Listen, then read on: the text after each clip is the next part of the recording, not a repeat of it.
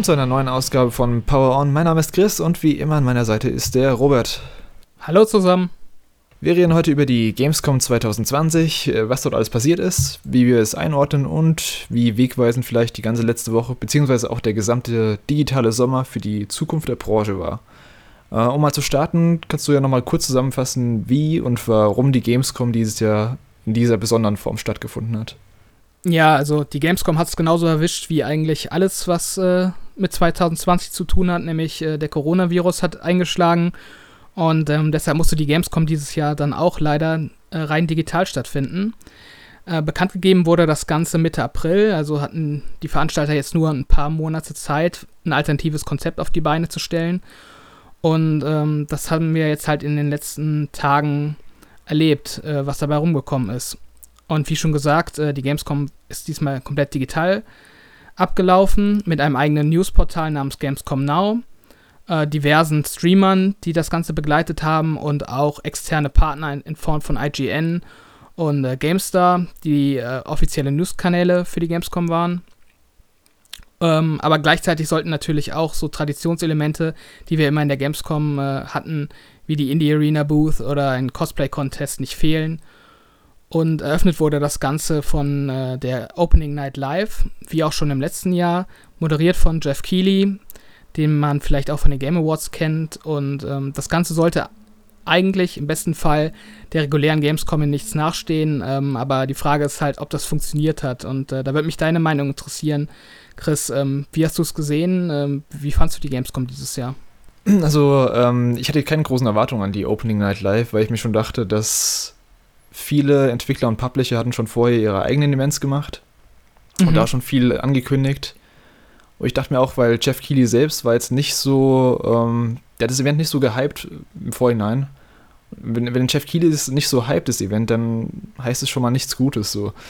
Ich habe zumindest aber erwartet, dass man vielleicht so eine große Überraschung auf der Opening Live hat und äh, die gab es eigentlich nicht. Es war zwei Stunden lang, zwei Stunden lang viel Langweiliges, viel Bekanntes schon, viele Updates zu bekannten Spielen.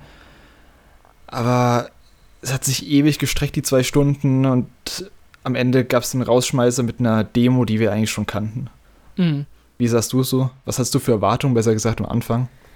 Ähm, ich hatte eigentlich relativ hohe Erwartungen noch vor ein paar Monaten, weil eben die E3 ja ausgefallen ist in diesem Jahr, dachte ich, dass ähm, die Gamescom davon profitieren könnte und dann eben so klassische Ankündigungen, die eigentlich auf DS3 gekommen wären, dann vielleicht äh, dieses Jahr auf der Gamescom stattfinden. Ähm, das hat sich bei mir aber relativ schnell erübrigt, als Jeff Keighley dann im Vorfeld zu der ganzen Veranstaltung mhm. immer schon auf, auf Twitter ähm, Titel angeteased hat, die, äh, die in irgendeiner Form auf dieser Opening Night live ähm, stattfinden sollen. Und das waren eigentlich auch nur Titel, die nicht besonders groß sind und von denen ich jetzt persönlich nicht so viel erwarte. Dementsprechend war dann, als das Ganze angefangen hat, auch meine Erwartungshaltung ziemlich im Keller und ähm, wurde tatsächlich noch ein bisschen unterboten. Also äh, ich glaube, das ist echt in meiner in meinem Langeweile-Faktor noch unter oder über der Xbox-Veranstaltung, äh, die wir im letzten Podcast ja, besprochen haben. Auf jeden Fall.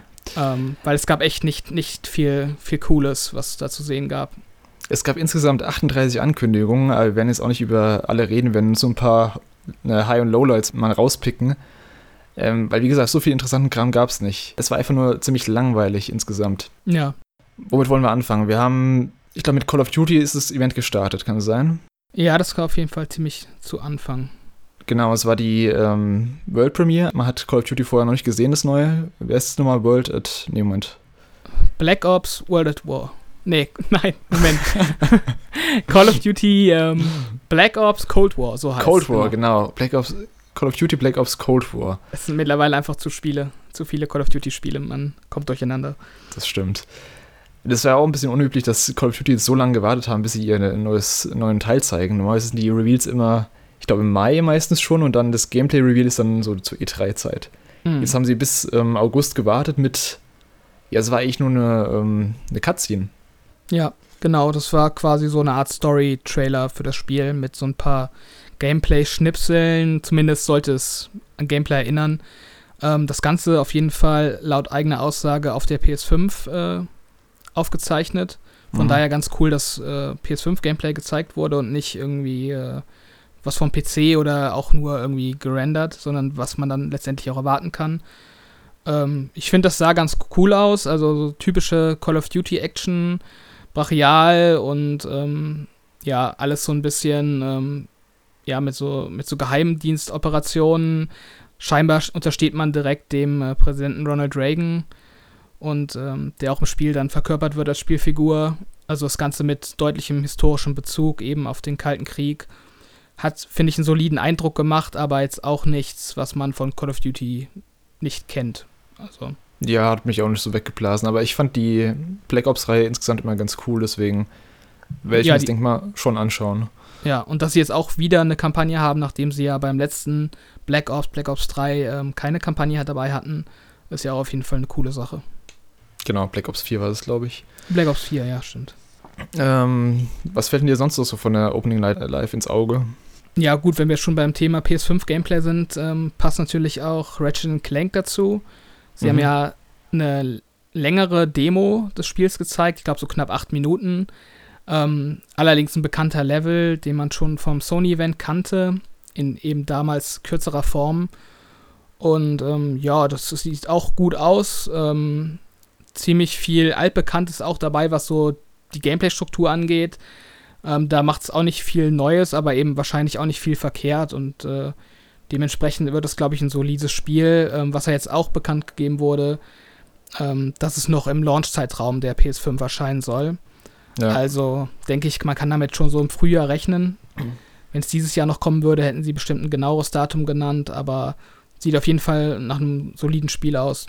Ich ja. denke auch ähm, Launch Window, sagen sie. Das heißt ja heutzutage so ein Dreivierteljahr noch danach. Also ich denke so im, im März wahrscheinlich, wenn wir Ratchet Clank sehen. Wenn es ja. dieses Jahr noch gekommen wäre, hätten sie sicher gesagt Holiday 2020. Ja, das war, glaube ich, auch das, das allerletzte Spiel, was bei der Opening Night Live gezeigt wurde. Mhm. Und ähm, da muss ich sagen, äh, war es auch nicht besonders gut platziert, eben weil man das Gameplay schon kannte im Großen und Ganzen. Ähm, hätte ich da auf jeden Fall als Rausschmeißer für die ganze Veranstaltung irgendwie was Cooleres erwartet als so eine aufgewärmte Demo. Ja, das war auch so ein bisschen das Problem. Der hat die ganze, also Jeff Keighley hat es die ganze, ähm, das ganze, den ganzen Abend lang über angeteased, dass ähm, Fall Guys Season 2, da kommen wir auch noch gleich zu drauf, und Ratchet Clank PS5 Gameplay gezeigt wird. Und dann sehen wir es, es ist dieselbe Demo, die wir schon kannten. Mhm. Und ja, wie gesagt, sieht cool aus. Das mit den Dimensionen finde ich immer noch mega beeindruckend eigentlich. Aber es ist halt trotzdem Ratchet Clank Gameplay, das ist jetzt auch nicht so besonders. Und das als Rausschmeißer zu haben, das wirkt halt irgendwie ein bisschen so, als als hätten sie Sony angefragt, hey, könnt ihr uns irgendwas, irgendwas rüberschmeißen? Und da haben die gesagt, ja, okay, ihr habt hier eine verlängerte Demo, die wir schon mal gezeigt haben. Die könnt, ja. ihr, die könnt ihr haben, wenn ihr es als äh, Highlight der Show ähm, positioniert. Ja. Und genau das haben sie dann gemacht und äh, ich, das hat es aber nicht getragen. Also diese längere Demo hätte Sony auch einfach selbst auf dem YouTube-Kanal veröffentlichen können nach dem eigenen Event. Und ja. äh, man hätte den gleichen Effekt gehabt, glaube ich, für das Spiel. Also ja, auf jeden Fall. Das war, glaube ich, eher so ein Knochen mal hingeworfen an Jeff Keighley, damit er ein bisschen was zu zeigen hat von ja, genau. PlayStation 5. You alright back there? No way. It appears that the dimensions are collapsing on one another. If we cannot get to. Get to. Right, the ship. I mean, we can't be that far. Ähm, dann, wie gesagt, Fall Guys Season 2 wurde auch mega angeteased. Also, das ist ja gerade mega der Hype ums Spiel und mhm. ähm, Season 2 kommt jetzt anscheinend demnächst schon. Ich glaube, Datum wurde nicht genannt. Wird es eben neue Level geben, neue Kostüme, so Mittelalterkostüme. Da hat man gesehen, wie die, wie die Fall Guys als Hexe verkleidet sind oder als Ritter. Und ja, es sieht lustig aus, aber es wurde auch wieder so als Highlight positioniert, wo es eigentlich halt nicht ist. Es hat gerade mega Hype, aber das ist nicht das, wo es die Hardcore-Gamer Schlange stehen werden, um ja. einen neuen Trailer zu sehen. Aber gerade weil es diesen Hype-Hype gab, ähm, war das einfach so ein Zugfaktor, dass die Leute eben einschalten. Ja, auf jeden Fall. Ähm, dann ging es weiter mit, ähm, wir hatten noch von dem neuen Dragon Age von BioWare. Das wurde ja schon auf den Game Awards 2018, glaube ich, angeteased. Aber es 2019? Bin ich mir nicht mehr ganz sicher. Auf jeden Fall haben sie ein ähm, Developer-Tagebuch gezeigt. Ein Video, in dem die Entwickler darüber sprechen, wie die Entwicklung läuft, was sie inspiriert, ein bisschen Artwork gesehen. Und es ist so das typische, der typische Electronic Arts ähm, BioWare-Trailer, den wir auch schon zu Mass Effect Andromeda zum Beispiel hatten oder für das gecancelte Star Wars-Spiel. Und mir geben solche Developer-Tagebücher einfach gar nichts mehr, weil die, da, da, können sie sagen, was sie wollen, die sollen einfach mal was zeigen. Ja. Vor allem BioWare hat inzwischen ziemlich viel Vertrauen verspielt. Die können jetzt nicht kommen mit, ähm, ja, ihr könnt die gewohnte BioWare-Qualität erwarten in Dragon Age, seid gespannt, in drei Jahren kommt's dann. Ja, das war halt irgendwie es war ein Trailer, wo Menschen an einem Fluss gezeigt werden, die über ihre Ambitionen sprechen. Also, ja. wie, wieso mich das jetzt interessieren soll, verstehe ich auch nicht so ganz. Ich meine, das letzte Dragon Age ist 2014, glaube ich, erschienen. Mhm. Und jetzt sprechen sie beim neuen davon, dass es immer noch in Early Production ist und mehr als so ein paar Artworks hatten die da jetzt auch nicht aufzubieten. Ähm, da fragt man sich halt schon, ähm, wie weit das Spiel letztendlich ist, wann das dann kommen soll und äh, vor allem, ob sie wirklich aus den Fehlern, die sie mit ihren letzten Spielen gemacht haben, was gelernt haben. Weil sie können jetzt viel erzählen davon, wie emotional man zu den Charakteren steht und welchen Bezug man zu den Charakteren haben wird, wenn das eben in den vergangenen zwei Spielen halt gar nicht geklappt hat. Also dementsprechend ja. hat mich das auch überhaupt nicht gekitzelt, aber ich bin auch nie so ein Fan von der Reihe gewesen. Vielleicht ist es bei Fans dann was ganz Besonderes und die freuen sich super super doll darüber, aber ja, dieser Trailer kickt mich leider auch gar nicht. Und der ging auch viel zu lang. Also. Ja. Ja, gute Frage. Nee. Ich bin auch kein riesen Dragon Age-Fan, aber ah, irgendwie diese, diese nichtssagenden Trailer, die, die, ich finde die schlimmer als so CGI-Trailer, ganz ehrlich. Diese Developer, alles ist cool, wir schaffen das beste Spiel aller Zeiten, geprabbel, das kann ich mir echt nicht mehr antun. Ja, das kann halt jeder von sich behaupten. Ob es dann letztendlich Eben. stimmt, äh, sieht man dann, wenn das Spiel in der Konsole steckt. Das ist echt irgendwie lustig, dass ähm, gerade BioWare, also Electronic Arts BioWare und Bethesda irgendwie gerade so ein bisschen strugglen mit, mit ihren großen Rollenspielen. Irgendwie hm. brauchen beide nur anscheinend noch ewig, bis sie rauskommen. Also bei Bethesda ist ja Starfield und danach Elder Scrolls irgendwann in 20 Jahren. Ähm, ja, mal schauen.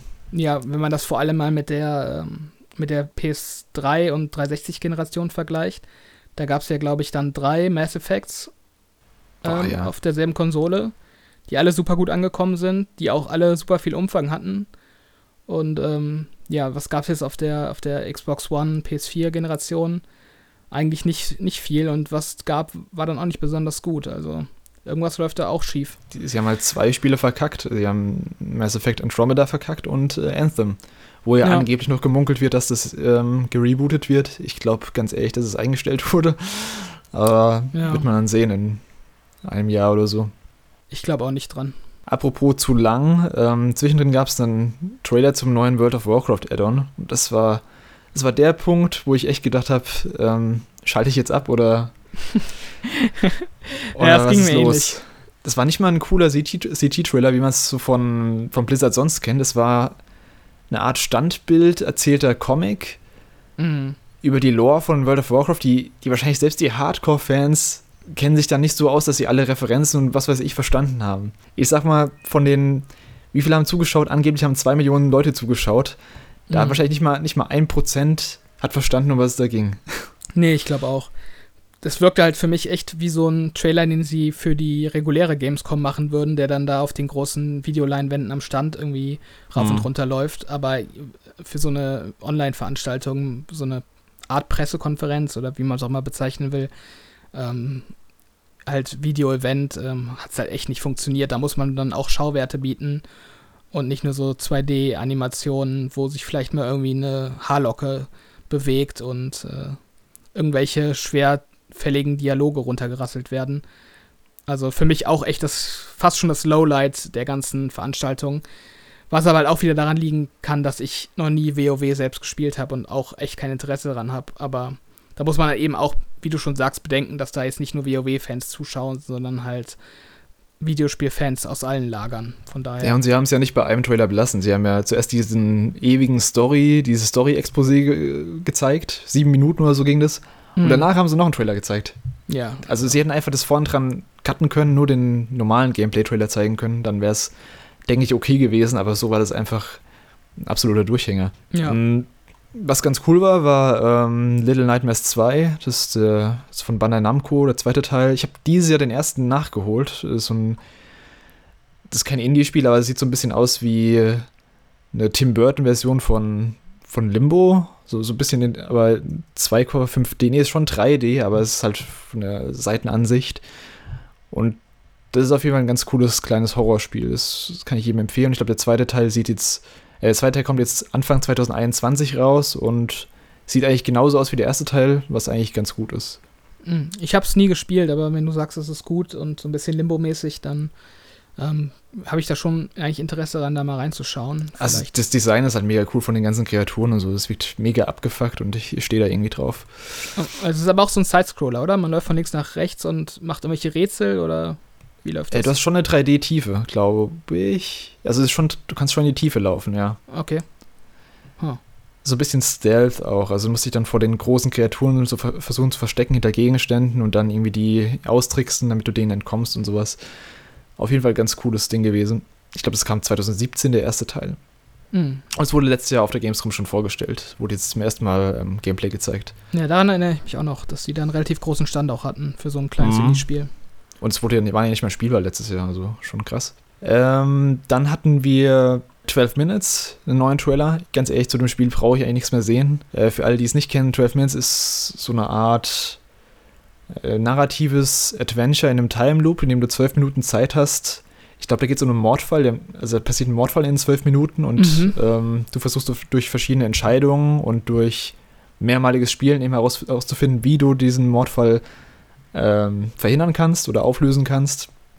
Und ist eigentlich von so einem kleinen Indie-Studio, ich weiß nicht den Namen davon, aber sie haben jetzt zur Gamescom den, den Voicecast bekannt gegeben und da sind ziemlich prominente Sprecher dabei. Da haben wir zum einen ähm, Daisy Ridley, also die Ray aus Star Wars, ähm, James McAvoy und äh, Willem Dafoe. Und ich frage mich immer noch, wie die drei Sprecher an so ein Indie-Spiel gekommen sind. Mhm. Ja, das ist auf jeden Fall ähm, durchaus beeindruckend, finde ich auch.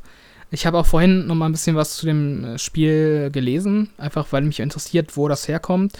Und da habe ich gelesen, dass das Spiel eigentlich in dem Grundkonzept schon seit 2015 fertig ist. Also wow, mit diesem Gameplay-Loop. Also, dass sie genau wussten, wie man quasi das Rätsel des Spiels lösen kann in den zwölf Minuten.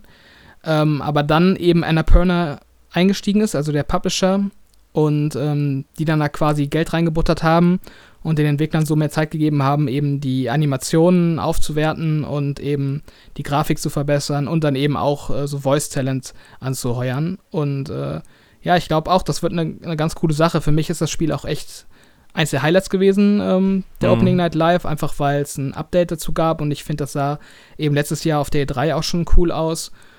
Und ähm, wie sie da jetzt an die Sprecher gekommen sind, ist eine gute Frage. Ich kann mir halt echt vorstellen, dass dann so ein positiver Bass, den es dann äh, letztes Jahr gab, nach der Ankündigung äh, da schon zieht, dass sich eben auch so ein paar Schauspieler für so eine Sprecherrolle da engagieren lassen. Ich frage mich halt, ob, ähm, wir haben letzte zu E3 schon einen Trailer gesehen, ob das jetzt andere, ob das Placeholder-Stimmen waren oder waren das schon die Schauspieler? Vermutlich waren das Placeholder-Stimmen. Ich fand die auch ganz gut, also deswegen. Ja, aber wenn man aufs Cover schreiben kann, Daisy Ridley, James McAvoy und Willem ja. Dafoe, ist es natürlich trotzdem nochmal besser. Also bei so einem Spiel frage ich mich halt, ob es das gebraucht hätte, solche ähm, prominenten Namen. Ob das nicht, äh, nicht sogar Geldverschwendung ist, wenn man so krasse Schauspieler dafür anhört, aber vielleicht waren sie ja günstig zu haben oder keine Ahnung. Ja, gut, man muss halt sehen, dass auch in Hollywood gerade alles stillsteht, mehr oder weniger, und mhm. dann so eine Sprecherrolle halt äh, auch mehr oder weniger leicht verdientes Geld ist. Also, ja, das stimmt, auf jeden Fall. Von daher. Äh, haben wir noch irgendwas? Ähm, ja, stimmt, wir haben, wir haben noch, das war eigentlich fast mein Highlight ähm, der Show, ähm, neues Spiel, neue IP namens Unknown 9 von Reflector Entertainment. Das ist ein neues Startup und denen ihr Erstlingswerk. Ähm, das soll eine Art Action-Adventure werden und ähm, Third Person. Mhm. Ich kann mal kurz die Beschreibung vorlesen, weil es ist ein bisschen verwirrend. Ähm, der Spieler folgt Protagonistin Haruna, die in den Straßen der indischen Stadt Kolkata aufwuchs. Von Visionen ihres eigenen Todes angetrieben, bemüht sich das Mädchen, ihre mysteriösen angeborenen Fähigkeiten, die erlauben, das Unsichtbare zu manipulieren, zu verstehen. Dabei erhält sie schon bald Unterstützung von einem Mentor, der ihr hilft, ihre Gabe zu verbessern. Außerdem lädt er sie auf eine mysteriöse verborgene Dimension zuzugreifen, die in der Welt von Anno 9 als The Fold bekannt ist. Also so ein bisschen ähm, mit übernatürlichen Fähigkeiten wird da anscheinend gespielt und mit Dimensionen. Ähm, das war jetzt nur ein CG-Trailer, das heißt, es ja, kann alles sein, das Spiel. Das ist genau. ein bisschen das genau. Problem. Und die andere Sache, die mir ein bisschen Bedenken macht, ist, dass das Spiel nur Teil eines größeren Media-Universums sein soll. Das heißt, es gibt ein Spiel und die haben jetzt schon eine Romantrilogie angekündigt, einen Podcast dazu und einen Comic dazu. Und ähm, das ist ein Erstlingswerk von so einem kleinen Studio. Ja. Das ist ambitioniert und ich sehe da halt mega die Gefahr, dass da halt was richtig Halbgares bei rumkommt. Ich finde das irgendwie unsympathisch. Ja. Ich weiß nicht warum, ich kann es nicht genau beschreiben, wieso, aber dieses, äh, diese, dieses Ausschweifende von diesem Spiel, das nervt mich halt jetzt schon. Also das Spiel hat noch keine Fans, die haben halt noch nichts vom Spiel gezeigt, außer einen Render-Trailer und erwarten aber gleichzeitig, dass man sich jetzt irgendwie auf eine Romantrilogie freuen soll und auf einen Podcast und weiß ich nicht was. Und ich frage mich halt, ob das Ganze einen Sinn hat für das Narrativ von dem Spiel oder ob das alles nur Teil des Marketings ist. Und wenn das nur Teil des Marketings ist, dann finde ich das halt echt irgendwie, also unnötig. Das brauche nee, nee, ich halt es soll, nicht. Es soll sogar alles ähm, zum Narrativ vom Spiel dazugehören. Es soll sogar noch eine interaktive Komponente geben, in dem wir als Zuschauer Eingriff auf die Story des Spiels haben. Was es auch sein wird, weiß man noch nicht, aber okay. sie versprechen mega viel und ich, äh, ich ja, habe voll die Bedenken. Auch wenn der Trailer cool aussah. Der Trailer sah echt cool aus, muss ich sagen. Findest du? Das finde ich nämlich zum Beispiel nicht. Ich finde dieses nicht? Mädchen, was da gezeigt wird, ich mag den Artstyle davon gar nicht. Ich finde, okay. das hat ein Gesicht wie eine erwachsene Frau. Also hast du jetzt mal, hast du jetzt nochmal angeguckt? Ich, ich finde, das, sieht, angeguckt, das sieht halt nicht aus wie ein Kind, finde ich. Das hat irgendwie den Körper okay. von einem Kind, aber irgendwie das Gesicht von einer erwachsenen Frau. Also ich finde diesen Artstyle irgendwie total weird. Ist halt echt nicht mein Fall. Und wenn es dann auch noch nur Render ist, ist es halt auch nochmal so eine Sache. Und nachher ist es dann irgendwie so ein 2D-Spiel, was irgendwie so eine Handy-Game-Grafik hat. Ah, nee, dann die haben schon gesagt Third Person. Also es okay. ist auf jeden Fall, ist auf jeden Fall Third Person Action Adventure. Okay, Deswegen da haben wir viele gleich den, den ähm, keine Ahnung, Uncharted-Vergleich oder sowas gebracht, aber wie gesagt, das ist ein kleines Indie-Studio. Leute nicht zu viel erwarten da. Ich frage mich halt, wer das finanziert. Also diese ganze Romanproduktion und den Podcast und das alles, das muss mhm. ja auch irgendjemand, äh, also irgendwer muss da ja Geld reinbuttern. Und ich frage mich halt, wer das macht für so ein unbekanntes Spiel, unbekanntes Studio. Das ist äh, ja. echt irgendwie seltsam, das Ganze. Ah, du hast schon recht, es wirkt ziemlich unsympathisch, wenn man gleich mit so einem, mit so einer ganzen Ladung an Entertainment-Produkten um das Spiel herum äh, ankommt und erwartet, dass die Leute gleich alles, ähm, alles einnehmen, alles konsumieren davon. Hm. Es hat, äh, Square Enix hat es auch immer versucht mit Final Fantasy, wenn die angefangen haben, um einen Teil, gleich so ein ganzes Media-Universum mit Filmen und Anime und, äh, keine Ahnung, mit Comics und so. Bringt doch erstmal das Spiel raus und dann könnt ihr den Rest machen. Ja, eben. So. Sehe ich halt auch so. Aber ich glaube, das hat, hatte bei mir auch ein bisschen den, ähm, den Vorteil, dass es so ein kleiner Überraschungstitel war, weil es ein neuer IP war.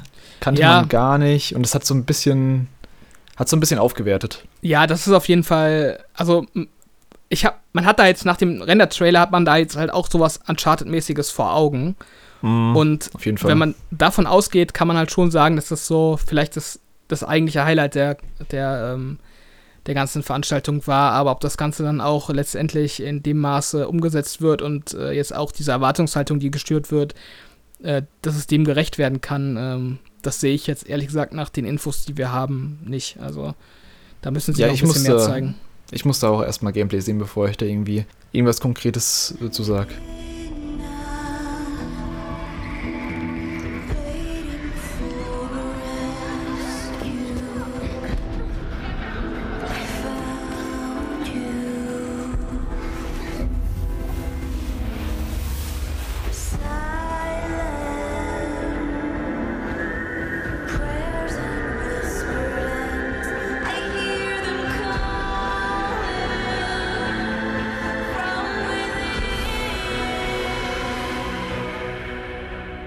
Ähm, das war es jetzt eigentlich schon so an den nennenswerten Dingen. Oder hast du noch irgendwas, was du unbedingt aus den Opening Night Live rausziehen wolltest? Nee, also ich finde, da haben wir jetzt echt die Highlights, ähm, haben wir da durchaus abgedeckt und ähm, ja, also es gab jetzt auch keine, kein Spiel, was so richtig schlecht aussah. Aber ah, doch, es gab, es gab eins. Ähm, ja?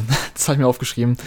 Es gab äh, WWE 2K Battlegrounds. Das war so ein Wrestling-Ding im Comic-Stil, ja. das einfach nur, also es sah richtig scheiße aus. Tut mir leid, aber ja. Weil dieses Jahr, dieses Jahr kommt anscheinend kein neuer WWE-Teil raus und jetzt haben sie sich überlegt, dass sie so ein, so ein Comic-artiges WWE rausbringen. Mit mhm. so großen Köpfen haben die ganzen Wrestler.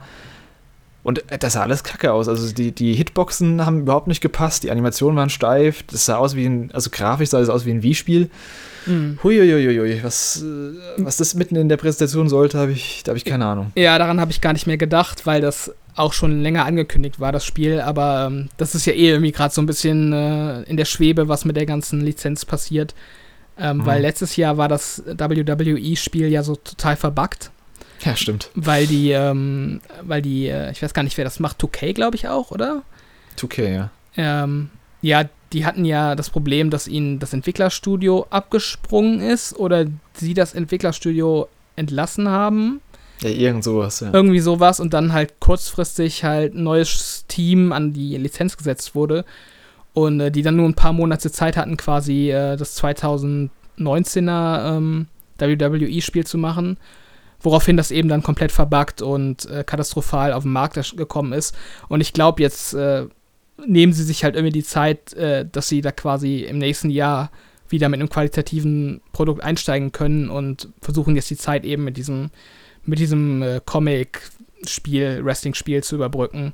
Aber ja, ich sehe ich seh das so wie du, das sieht echt nicht gut aus. Ich glaube halt auch nicht, dass es die Zielgruppe ist, die sich normalerweise die Wrestling-Spiele holt, oder? Nee. Das ist doch eher so ein. Pff, das wäre so ein, so ein Partygame für die Switch oder so, aber. Ja, aber das, das kann ja auch durchaus nett sein. Ich meine, Grafik ist ja nicht alles und wenn das dann so ein Chaos-Brawler Faktor hat und dann vielleicht auch entsprechend bepreist ist. Es sah, ähm, es sah halt mechanisch scheiße aus. Also die, die ganzen, also wie die Animation schon scheiße aussieht beim Wrestling-Spiel, tut mir leid. Also es, ja. Oh, ja, ja, ja. Also ich, ich bin auch nicht die Zielgruppe dafür. Also von daher muss man dann sehen, ob sich das auszahlt für die, dass sie da überhaupt jetzt Ressourcen reingesteckt haben. Oder ob sie das nicht besser alles dann direkt ins äh, Spiel fürs nächste Jahr reingebuttert hätten.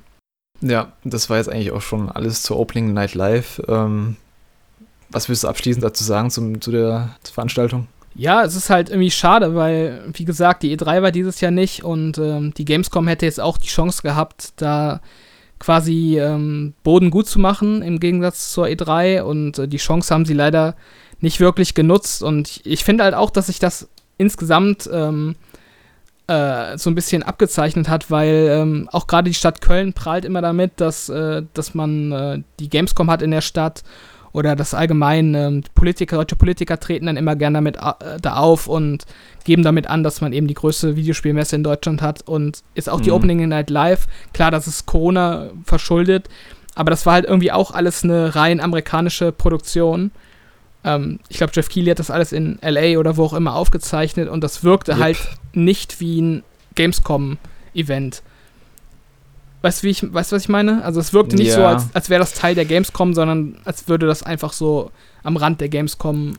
Das halt Problem ablaufen. ist auch, dass ähm, es gab auch keine deutschen Presenter oder so. Also man hat zwischendrin so in so Einspielern mal irgendwie Pete's Meet gesehen oder ja, so. Ja, genau, so ein paar Streamer. Aber es gab jetzt keine, keine Repräsentation von deutschen ähm, Präsentatoren. Also diese da kommen wir gleich noch zu, die Gamescom Awards, die wurden ja auch von dieser IGN-Frau so zwischendrin vergeben. Mhm. Das, das hätte man ja wenigstens von, keine Ahnung, Rocket Beans oder weiß was ich, irgendjemand. Ja.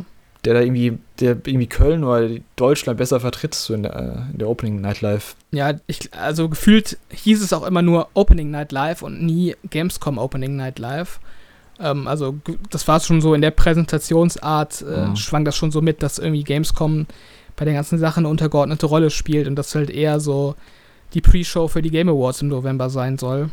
Ähm, ja, dementsprechend das war das so ein bisschen enttäuschend, so was eben den Stellenwert der Gamescom international anbelangt. Er hat es auch teilweise so ein bisschen, ähm, bisschen kommuniziert, Jeff Keighley, dass es so ein Testlauf für die Game Awards sein soll.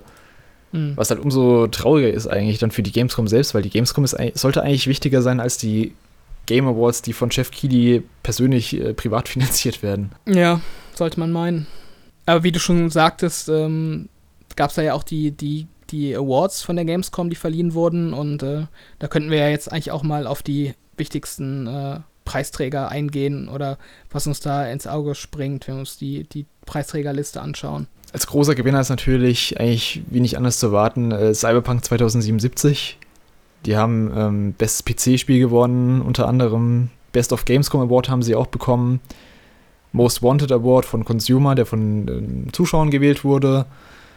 Oder auch bestes Sony PlayStation-Spiel, was ein bisschen komisch ist, aber okay. Ja, nicht nur das ist komisch, ich finde allgemein ist es komisch, dass Cyberpunk äh, so viel gewonnen hat, weil die ja meines Wissens gar nichts gezeigt haben auf der Gamescom oder im Rahmen Stimmt. der Gamescom.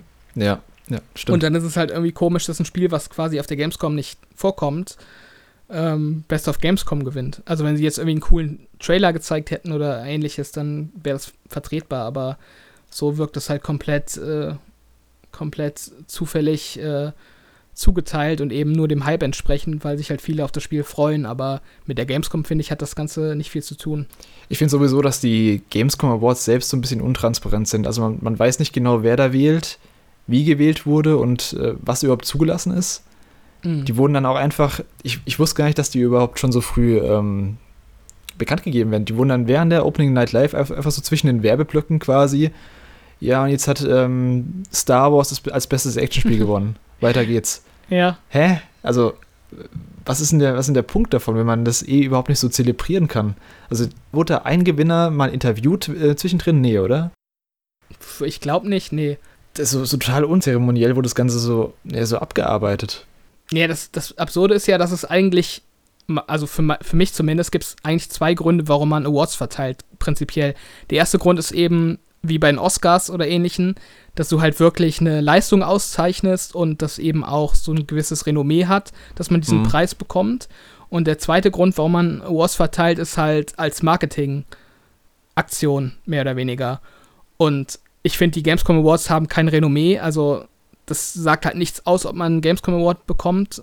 Ähm, Mhm. Ich glaube, das ist, da guckt dann kein anderer Entwickler neidisch rüber und sagt, boah, den hätte ich aber jetzt auch gerne im Regal stehen. Und ich Ich glaube, es, es, äh, es sei denn, du wärst, glaube ich, so ein kleiner Indie-Entwickler, dann, dann würde es Dann wahrscheinlich schon ein bisschen vielleicht, was ja. ausmachen. aber auch der Marketingfaktor ist, finde ich, auch nicht gegeben, weil, wie du Mhm. schon sagst, das wird dann alles so zwischendurch reingeworfen und ähm, im Endeffekt interessiert es halt keinen Zuschauer, die Zuschauer bekommen es halt auch so gut wie gar nicht mit, wer da jetzt irgendwie einen Gamescom Award gewonnen hat. Von daher verstehe ich auch dieses ganze Konzept der Gamescom Awards nicht. Also entweder ziehe ich das halt ordentlich auf und ähm, sorge dafür, dass da halt eben ein gewisses Prestige dahinter steht, oder ich kann mir das halt sparen. Ja, irgendwie war die ganze Kommunikation, finde ich, die war irgendwie total off. Also, ich weiß nicht, was das sollte in der Opening Night Live. Ich weiß nicht, ähm, wieso die überhaupt so salopp einfach vergeben werden. Also, wieso wird das nicht ein bisschen besser zelebriert? Das verstehe ich nicht. Also, Ja. die hätten doch die Bühne, die hätten doch die Zeit, jetzt gerade in der digitalen, äh, in der Corona-Gamescom. das beste Beispiel dafür, was mit den Awards schief läuft, ist eigentlich auch ähm, der Award für Best, Stre Best Streamer. Ähm, den hat nämlich Gronk bekommen. Und da habe ich zufällig auf Twitter im Nachhinein gesehen, dass er davon selber gar nichts wusste und scheinbar von Dritten darüber informiert wurde, dass er gerade als bester Streamer ausgezeichnet wurde. Und wenn dann schon die Preisträger selbst nichts davon wissen und nichts davon ahnen, und sich dann auch mehr oder weniger halbherzig bedanken auf Twitter und das war's, ähm, sagt das halt alles über diesen Preis aus. Also da sollte man Ja. dann vielleicht auch nochmal das ganze Konzept überdenken. Ja, wie gesagt, auch wieder null Transparenz wieder gewertet wurde, weil äh, zum Beispiel die Rocket Beans hatten diese, diese große Gamevasion gemacht. Mhm. Hätte ich ja gedacht, dass sie jetzt den, den Award bekommen, weil das war echt ein krasses Ding, was sie da auf, auf die Beine gestellt haben. Und dann bekommt es äh, Gronk so als, ähm, ja, damit jeder zufrieden ist. Da kann niemand was dagegen sagen. So. Ja. Es wirkt so ein bisschen wie, ähm, als hätten sich so ein paar ältere Leute so hingesetzt. Welche Streamer gibt's denn? Ah, es gibt doch diesen Gronk. Geben wir einfach dem den Preis. Das passt schon. Mhm, genau. Ja. Sonst halt auch noch so Awards wie ähm, beste Hardware. Das hat die Xbox Series X äh, gewonnen. Allerdings ähm, erfährt man dann, wenn man sich die, das, das Video zu der Verleihung an, anschaut, dass die ähm, Kontrahenten für die Konsole der Xbox Game Pass beziehungsweise die Cloud-Funktion davon ähm, ein Konkurrent war und der zweite Konkurrent ist eben so eine Retro-Konsole in Television. Television, äh, ja. Also im Endeffekt hat Microsoft gegen sich selbst gewonnen und äh, also niemand, niemand ähm, kann das doch ernst nehmen. Also Ja, Microsoft, was noch absurder bei dem Ganzen ist, dass ähm, du musst ja Geld bezahlen, um aufgestellt zu werden anscheinend. ja, das habe ich auch schon mal gehört, genau. Das heißt, die haben sich zweimal aufstellen lassen gegen eine Non-Konkurrenz, gegen dieses Intellivision und haben dann halt mit der Series X gewonnen. Ja, Ja. das ist halt die Frage, warum Intellivision Geld bezahlt, um, um dann nicht zu gewinnen. Das war eher dann so, damit sie, ähm, damit sie überhaupt irgendwie auf dem Schirm von Leuten sind. Ja, oder sie haben es umsonst bekommen, damit sie äh, wenigstens äh, nicht außer Konkurrenz äh, Microsoft gewinnen Ja, lassen. das Irgendwie kann sein. sowas. Also. Auf jeden Fall sehr merkwürdig, das ganze Ding. Und ähm, das rundet so ein bisschen die Opening Night Live ab, finde ich. Also es war sehr merkwürdig. Es war viel zu lang und viel zu, ach, ich Langatmig sag mal so, insgesamt. langatmig, genau. Also da war so viel unrelevantes Zeug dabei. Hätte man das so auf eine Stunde gekürzt, so auf eine Dreiviertelstunde von mir aus mit den relevantesten Sachen, dann wäre das, glaube ich, viel besser gewesen. Also Ja. hätte man dieses WWE 2K Battlegrounds, hätte man WoW-Trailer rausgehauen, äh, rausgeschmissen, hätte man diesen Surgeon Simulator 2 war auch viel zu lang, hätte man auch nicht gebraucht. Ach, das auch Doc, noch. da gab es auch dieses Doc Brown ähm, Video. Das war total Ach, ja. unnötig Oh Gott, oh Gott. und viel zu lang und ähm, wie gesagt, weniger ist manchmal mehr und ich glaube, in dem, ähm, in dem Fall hätte es auf jeden Fall zugetroffen. Ja, kann ich mich eigentlich nur anschließen. Die einzige Sache, die man halt dir nicht vorwerfen kann, ist, dass sie, sie können natürlich nicht verlangen, dass alle Publisher jetzt die großen Games da haben. Das ist auch klar. Viele haben ja danach gesagt, ah, wo ist Elden Ring, wo ist, wo ist Final Fantasy 16, wo ist Elder Scrolls 6 und sowas. Aber dann sollten sie wenigstens diese Opening Night Live so auf so ein Maß runterkürzen, dass es, dass es für Zuschauer auch interessant bleibt über die Zeit, die sie brauchen. Mhm. Und das war es leider nicht. Ja, also, also vorwerfen vielleicht nicht, aber man kann, finde ich, schon hinterfragen, warum es die Gamescom als angeblich größte und bedeutendste Videospielmesse äh, nicht hinbekommt, dann wenigstens irgendein wirklich großes Spiel äh, zu haben. Gut, sie hatten Call of Duty, ähm, aber im Endeffekt gab es auch nicht viel Neues, also wie das Call of Duty heißen wird und welches Setting das haben soll. Ich glaube, das war auch mehr so in, ähm, sie hätten so oder so wahrscheinlich den Trailer veröffentlicht. Ja, Das war auch zu dem Zeitpunkt, weil, wie gesagt, Call of Duty war langsam mal, ähm, es war langsam mal Zeit, dass die irgendwas zeigen, weil das Spiel kommt im November und ja, so viel Zeit ist dann nicht mehr. genau. Achso, ich habe hier noch ein paar Fakten zur Gamescom Night Live, die wir so ein bisschen rübergehen können. Also wie gesagt, es hat zwei Millionen Zuschauer gehabt, weltweit, womit es irgendwie anscheinend viermal so viele waren wie letztes Jahr, wo ich mir nicht ganz erklären kann, wieso das so ist, aber ich glaube, der Hype im Vorfeld war ein bisschen größer als letztes Jahr. Ja, neue Konsolen so. neue Konsolen und ähm, zwar mit Jeff Keighley und dem Summer of Games. Er hat ja auch dann gemeint, dass es der große Abschluss wird des Summer of Games. Da haben wahrscheinlich viele aus dem Ausland dann drauf geguckt. Lustigerweise hat er dieses, ähm, das große Finale des Summer of Games so bis vor, vor kurz vor einer Woche der Opening Night Live noch so beworben und irgendwann war das dann gar nicht mehr so. Willst du vielleicht noch mal kurz zusammenfassen, äh, was der Summer of Games ist, damit die Leute das auch wissen, die es vielleicht nicht so ak- aktiv verfolgt haben? Ach so, genau. Ähm, der Summer of Games war, ist von Jeff Keighley ins Leben gerufen worden. Es war quasi eine, eine Reihe an Events und Livestreams, also digitalen, die so ein bisschen die E3 ersetzen sollten. Das heißt, es gab von Mai bis jetzt eben bis Ende August gab es immer wieder kleine Livestreams von Entwicklern. Da wurde zum Beispiel Crash Bandicoot 4 enthüllt oder Tony Hawk's Pro Skater 1 und 2 Remake oder kleinere Indie-Sachen oder diese Unreal Engine 4 Demo. Und es war halt alles ziemlich zerstreut über den Sommer verteilt, was man eigentlich wahrscheinlich auf der GDC im Falle der Unreal Engine 4, äh, 5 Demo oder im Falle von Crash Bandicoot und Tony Hawk auf der E3 gehabt hätte. Und ja, so hat man halt mehrere, ganz viele kleine Events gehabt, die es über den Sommer verteilt haben.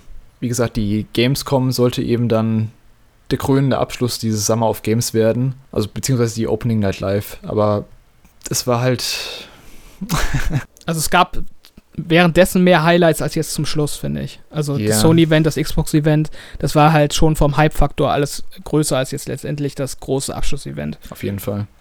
Welcome to Gamescom Opening Night Live 2020. Games are only going to get better. It's more than just a game. Enjoy. Congratulations to all the winners. it's more important than ever that we keep making different, interesting things for folks to play.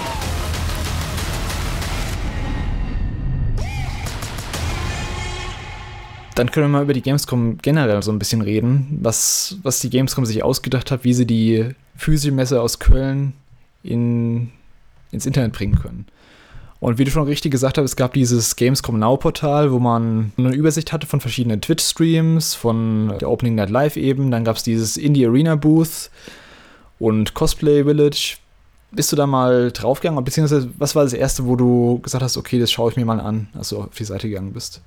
Ähm, ich habe eigentlich tatsächlich ziemlich wenig äh, von dem Angebot genutzt. Also das Cosplay Village habe ich mir gar nicht angeschaut. Ich habe mhm. nur ähm, Gamescom selbst bei Instagram und da haben sie dann die Gewinner ähm, geteilt. Das habe ich halt gesehen. Und ähm, ja, diese Indie Arena Boost, die habe ich selbst nicht benutzt, ähm, allerdings in, in Videos und bei Streamern äh, gesehen. Und äh, die finde ich ziemlich cool, weil ähm, man sich eben ein Konzept ausgedacht hat, dass man eine, eine extra Webseite dafür stellt, wo man quasi in so eine Art Browser-Game über eine digitale Messe laufen kann mit einem Avatar und da eben von den Indie-Entwicklern selbst konzipierte Messestände ansteuern kann, wo man dann eben diverse Indie-Games anzocken konnte.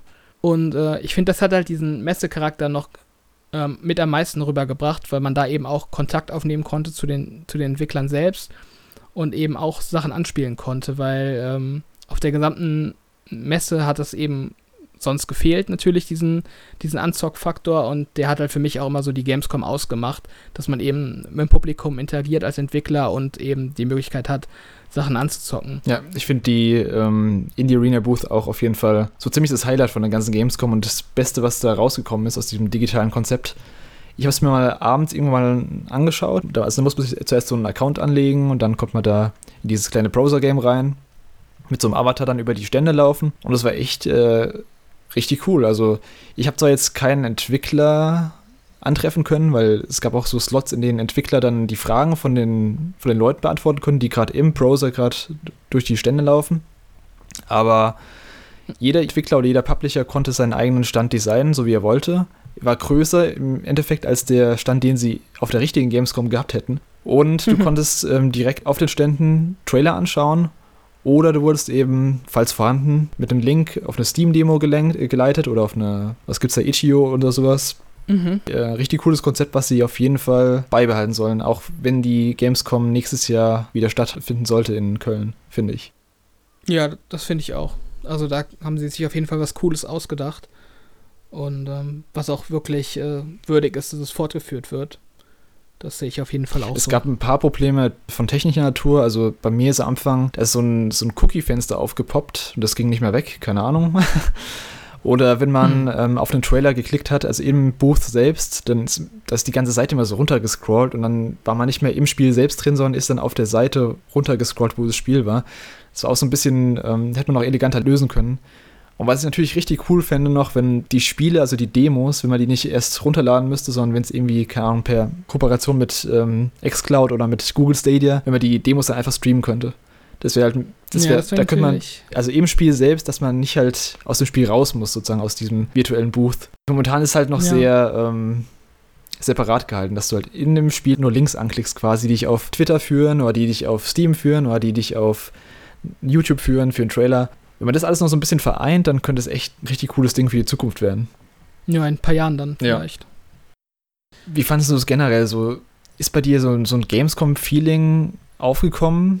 Nee, leider echt gar nicht, weil Gamescom lebt für mich halt auch immer davon, dass ich hinfahre selbst, ähm, weil es nicht weit weg ist von mir. Und ähm, dementsprechend auch kombiniert damit, dass es wenig coole News gab, habe ich das Ganze auch nicht wirklich verfolgt. Ähm, ich finde, das hat sich auch so ein bisschen ausgefasert äh, in der Berichterstattung. Mhm. Also, du hast ja auch schon äh, von Rocket Beans und äh, diversen anderen Streamern diese Game Evasion-Kooperation angekündigt. Das war ja auch irgendwie so offizielles Gamescom-Rahmenprogramm, soweit ich weiß. Ähm, dann gab es eben äh, IGN, die eigenes ähm, offizielles äh, News-Programm hatten für die Messe. GameStar hat dann die deutsche Berichterstattung übernommen, die offizielle. Und irgendwie gab es so viele Kanäle, Streamer, die sowieso noch im ganzen Rahmen davon aktiv waren. Also insgesamt viel zu viele Kanäle, wo man das alles hätte verfolgen müssen und irgendwie war mir das alles zu viel und dementsprechend habe ich dann darauf gewartet, dass die Messe zu Ende ist und mir dann eigentlich nur noch so eine News-Übersicht äh, angeguckt. Und ähm, ich muss auch im Nachhinein sagen, dass ich, glaube ich, nicht zu viel verpasst habe. Ich finde auch, dass die, ähm, die Berichterstattung selbst, die war irgendwie noch zerstreuter als sonst.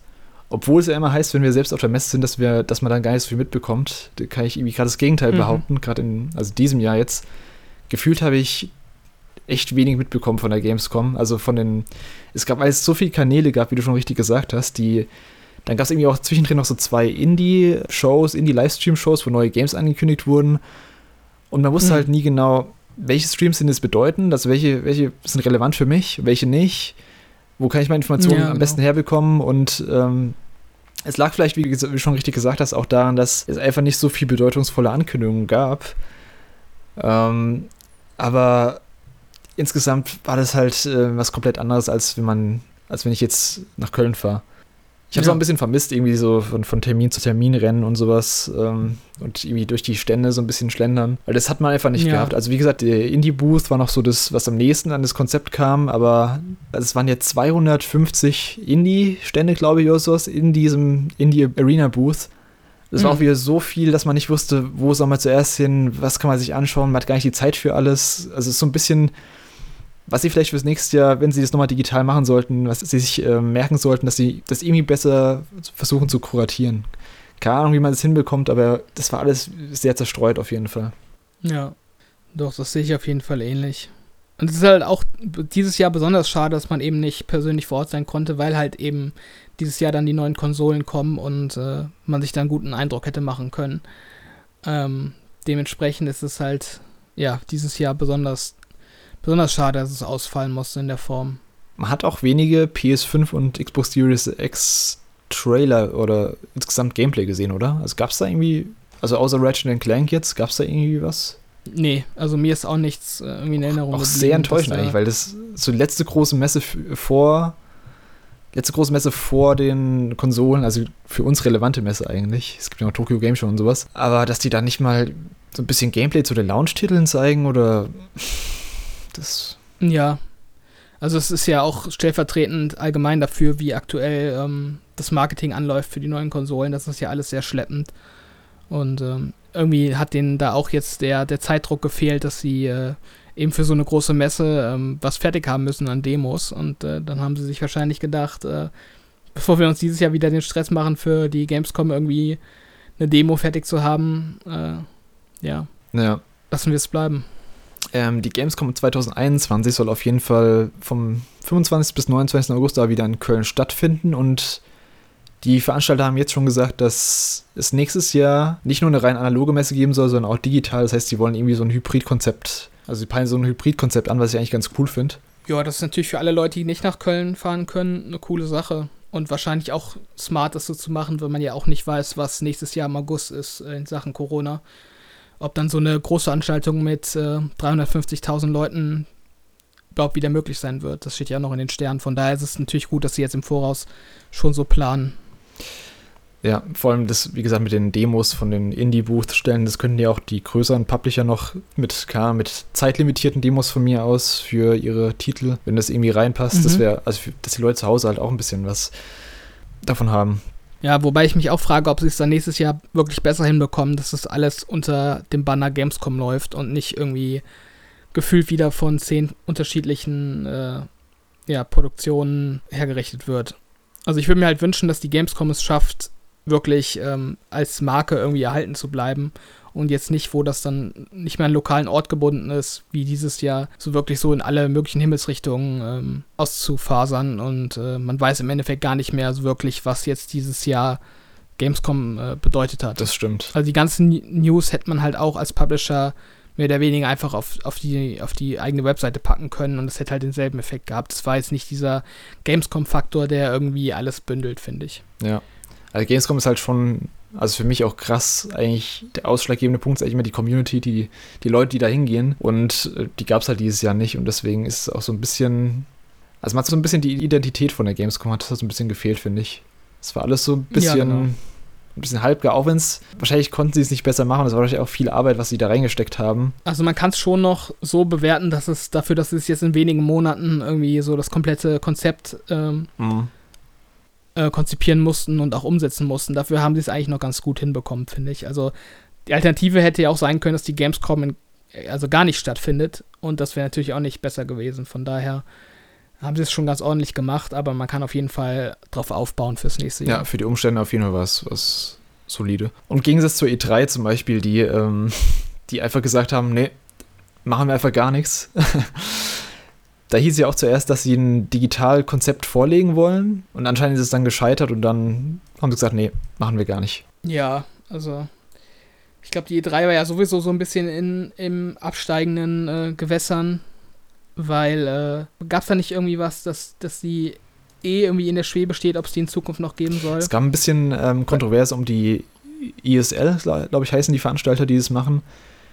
Dass ja, da irgendwas. Die Preise zu hoch sind. Genau, die Preise zu hoch und dann gab es irgendwie auch diesen Skandal mit diesen Leaks, mit diesen Person Personaldaten-Leaks, wo die ganzen Daten von den Journalisten geleakt wurden, weil irgendwie Mhm. so, die so einen Lag in ihrem Server hatten oder sowas. Das wirft halt alles kein gutes Licht auf die E3. Also wir haben es jetzt gesehen, wie, eben der, wie gesagt, der Summer of Gaming, die ganzen Publisher oder auch ähm, Sony, Microsoft, die haben ihr eigenes Ding durchgezogen. Die haben die E3 nicht gebraucht. Und ähm, ja, da stellt sich die Frage, brauchen wir die E3 noch? Äh, findest du, die, die hatten die nicht gebraucht? Weil ich habe halt tatsächlich Frage. die E3 ziemlich vermisst dieses Jahr. Also mir hat da echt was gefehlt. Ich, für mich war halt immer so der Juni, Juli, äh, diese E3-Zeit, das war für mich echt immer so ein, äh, so ein kleines Highlight im, im Kalender. Weil man halt immer wusste, das ist halt so gebündelt die Zeit, wo es dann die Infos gibt und ähm, die äh, eben auch auf den Pressekonferenzen miteinander eifern, äh, wer da eben das größte Publikum zieht und den meisten Hype generiert. Und ich finde, das war dieses Jahr echt nicht in der Form gegeben. Also ich, ich vermisse die E3. Für mich war das dieses Jahr alles zu, zu sehr, jeder macht sein eigenes Ding und irgendwie, es gibt keinen wirklichen Konkurrenzdruck. Und dadurch, äh, ja, fehlte mir da auf jeden Fall was. Ich musste auch die Rolle ein bisschen des äh, Teufelsadvokaten einnehmen, weil ja, mir ging es eigentlich ganz ähnlich. Ähm, also ich weiß nicht, ob ich die E3 vermisst habe, aber mir hat so ein Anlaufpunkt gefehlt, an dem die wichtigsten Gaming News einmal so zusammenlaufen. Und den gab es dieses Jahr nicht. Hm. Ich weiß nicht, ob es die E3 sein muss, es könnte auch was anderes sein, aber auf jeden Fall war es halt die letzten Jahre immer die E3. Und ja, ich habe die auch ein bisschen vermisst. Also, Ja, also auch dieses, dieses ähm, Pressekonferenzen-Format gefällt mir persönlich besser als diese Videopräsentation, muss ich sagen. ja, und ich finde, wie gesagt, in den ganzen PKs wurde auch das Fett meistens ein bisschen weggetrimmt. Also, die haben da echt nur meistens gutes Zeug gezeigt. Und hier war es jetzt Mhm. echt so, die haben über vier Monate oder wie lang überall so, so ein paar Livestreams gehabt, die alle nichts richtig Geiles gezeigt haben. Dann zwischendrin mal wieder was ganz Cooles, aber außenrum eben ganz viel Fluff, ganz viel Filler-Material. Und das hat man auf der E3 eben nicht gehabt. Da hast du eben alles gebündelt, die wichtigsten Sachen wurden gehighlightet und das hat mir auch ein bisschen gefehlt. Ich glaube, auch wenn wir die E3 gehabt hätten in diesem Jahr, dann wüssten wir jetzt schon, ähm, wie viel PS5 und Xbox Series X kosten und auch wann die erscheinen. Ich glaube, das macht halt alles äh, was aus, wenn man eben eine Pressekonferenz hat, wo man dann auch explizit äh, liefern muss. Die Frage ist ja, also wir jetzt als Konsumenten hätten gern die Übersicht von der E3 gehabt, also diese Einfachheit, dass wir die ganzen News auf einen Schlag haben, dass wir alles so gut schön serviert bekommen in Häppchen, aber die Frage ist ja, ob die E3 auch für die Publisher noch ähm, relevant ist, weil wenn man mal sieht, dass, keine Ahnung, Sony haut einen Tweet vom PlayStation-Controller raus und kriegt irgendwie 80.000 Likes und Retweets. Mhm. Stattdessen würden sie sonst irgendwie, keine Ahnung, für eine Million Dollar so, ein, so eine Arena äh, buchen, in der sie dann den Controller so im Livestream vorstellen würden. Also alleine von Kosten her ist es schon ein Vorteil für die Publisher, dass die, dass die E3 nicht stattgefunden hat. Ja, vielleicht. Ist halt die Frage, ob, wenn wir jetzt aber auch gleichzeitig sagen, dass, äh, dass wir beide von der Gamescom quasi nichts mitbekommen haben. Und äh, dann ist natürlich auch die Frage, ob dann vielleicht so eine E3 nicht doch fehlt als Informationshub. Bei der Gamescom lag es, wie gesagt, auch ein bisschen daran, dass da haben eben einfach die Ankündigungen gefehlt, generell. Hättest du die Ankündigung von dem Xbox ähm, Series X Event und von, der, von dem PlayStation Event auf der Gamescom gehabt, ich glaube, dann würden wir ein bisschen anders über die Gamescom reden. Ja, wahrscheinlich schon. Das stimmt. Ja, das wären wahrscheinlich die normalen Ankündigungen für die E3 gewesen, also die normalen PKs. Wobei Sony ja schon im Vorfeld gesagt hat, dass sie ja auf die E3 verzichten, bevor es mit Corona überhaupt äh, war. Also die wären sowieso Mhm. nicht da gewesen. Wobei dann die PS5-Präsi dann trotzdem irgendwie am 12. Juni oder sowas war, wo eigentlich die E3 stattgefunden hätte. Bisschen widersprüchlich, aber okay. Ja, dann hätten sie halt einfach ihr Video-Event äh, da auch einfach gepostet, dann parallel zur E3. Ja, so macht ja Nintendo auch schon die ganze Zeit, dass sie, also sie, sie sind ja auch den Messen fern eigentlich und hauen einfach so random, so wie gestern jetzt dieses Super Mario 35 Jubiläum, einfach irgendein Nintendo Direct raus und anscheinend reicht es für die Leute, weil das eh mega abgeht. Ja, das ist, also diese Pressekonferenzen und E3, das ist wahrscheinlich auch einfach so ein Relikt aus Zeiten, wo es Social Media noch nicht gab und äh, noch nicht so eine Relevanz hatte. Äh, und dann dementsprechend ist das halt wahrscheinlich auch einfach für mich so ein Nostalgiefaktor, dass ich da halt einfach so eine gute Zeit mit verbinde. Und äh, ja, wahrscheinlich hast du recht, dass es halt heutzutage gibt es wahrscheinlich äh, gü- kostengünstigere und zielgruppengerichtete Marketingaktionen und Mittel, um halt mindestens den gleichen Effekt zu erzielen, um äh, in aller Munde zu sein. Aber ich finde es halt einfach äh, so für die, für diese Videospielbranche insgesamt und für diesen Community-Faktor, den die, die Branche halt immer noch hat, ist halt so eine E3 halt immer noch so ein zentrales Event, was halt immer noch äh, dafür stand, dass es halt coole News gab und, und viele große News. Das war ja auch immer der, ähm, in Amerika jetzt der, der Zeitpunkt, wo auch mal die Mainstream, die Mainstream-Presse auf die, auf die Gaming-Industrie schaut. Also Mhm. die E3 war immer so der Punkt, wo dann auch, keine Ahnung, NBC und was weiß ich, wie die ganzen äh, News-Networks da heißen, ähm, dann über PS5 und Co. berichtet haben. Und das ist Ja. eigentlich ja weggefallen, komplett. Ja, das stimmt. Da habe ich jetzt auch nicht so viel mitbekommen, dass da jetzt so industrieferne Presse sich daran gewagt hätte, irgendwie das, das Sony-Event zu analysi analysieren. Also, ja, muss man dann schauen, was da jetzt endlich der, der Vorteil ist. Der Vorteil ist halt auch, ähm, jetzt mal auf die andere Seite münzen, es gibt ja ganz viele Indie-Entwickler und ähm, Neueinsteiger in die Branche und für die sind so, so Messen generell noch extrem wichtig. Also um Kontakte zu knüpfen, um Games zu pitchen, Meetings und sowas. Für die ist Mhm. als dieses eine Event im Jahr entscheidend, ob überhaupt ein Spiel realisiert werden kann. Jetzt ist Ja, die Gamescom ausgefallen, die E3 ist ausgefallen und ist halt gerade für so kleine und mittelständige ähm, Entwickler Schlag in die Fresse. Vor allem, die können zwar ähm, ja über Zoom-Calls oder was weiß ich, können sie ja auch Meetings und sowas machen, aber ich glaube, der persönliche Kontakt und das persönliche Vorstellen ist nochmal was komplett anderes. Ja, es hieß ja jetzt schon mehrmals, dass man auf jeden Fall die Auswirkungen von der ganzen Corona-Pandemie wahrscheinlich erst bei den Spielen im nächsten Jahr merken wird oder Mhm. eben nicht, weil sie nicht rechtzeitig fertig werden.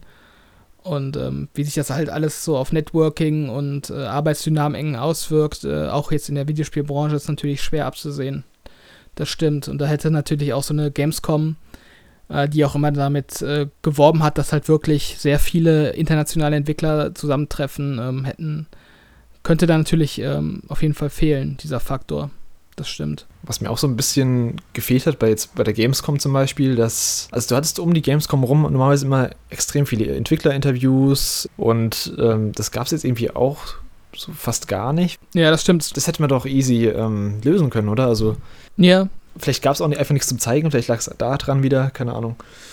Ja, es gab auf jeden Fall keine Presse, die jetzt äh, den Entwicklern und Publishern auf den Zahn gefühlt hätte und äh, da halt mal ein paar kritischere Fragen zu den einzelnen Spielen gestellt hat und äh, eben auch versucht hat, halt mehr Infos rauszukitzeln, als sie dann auch vielleicht bereitwillig in den, äh, in den, in den vorher konzipierten Videopräsentationen preisgeben. Ja, das Kritischste war ja noch Jeff Keighley, der dann nach Ratchet Clank dem, dem Release-Datum gefragt hat. Ja, was auch gar nicht abgesprochen war vorher. Also es sah ein bisschen awkward aus, aber.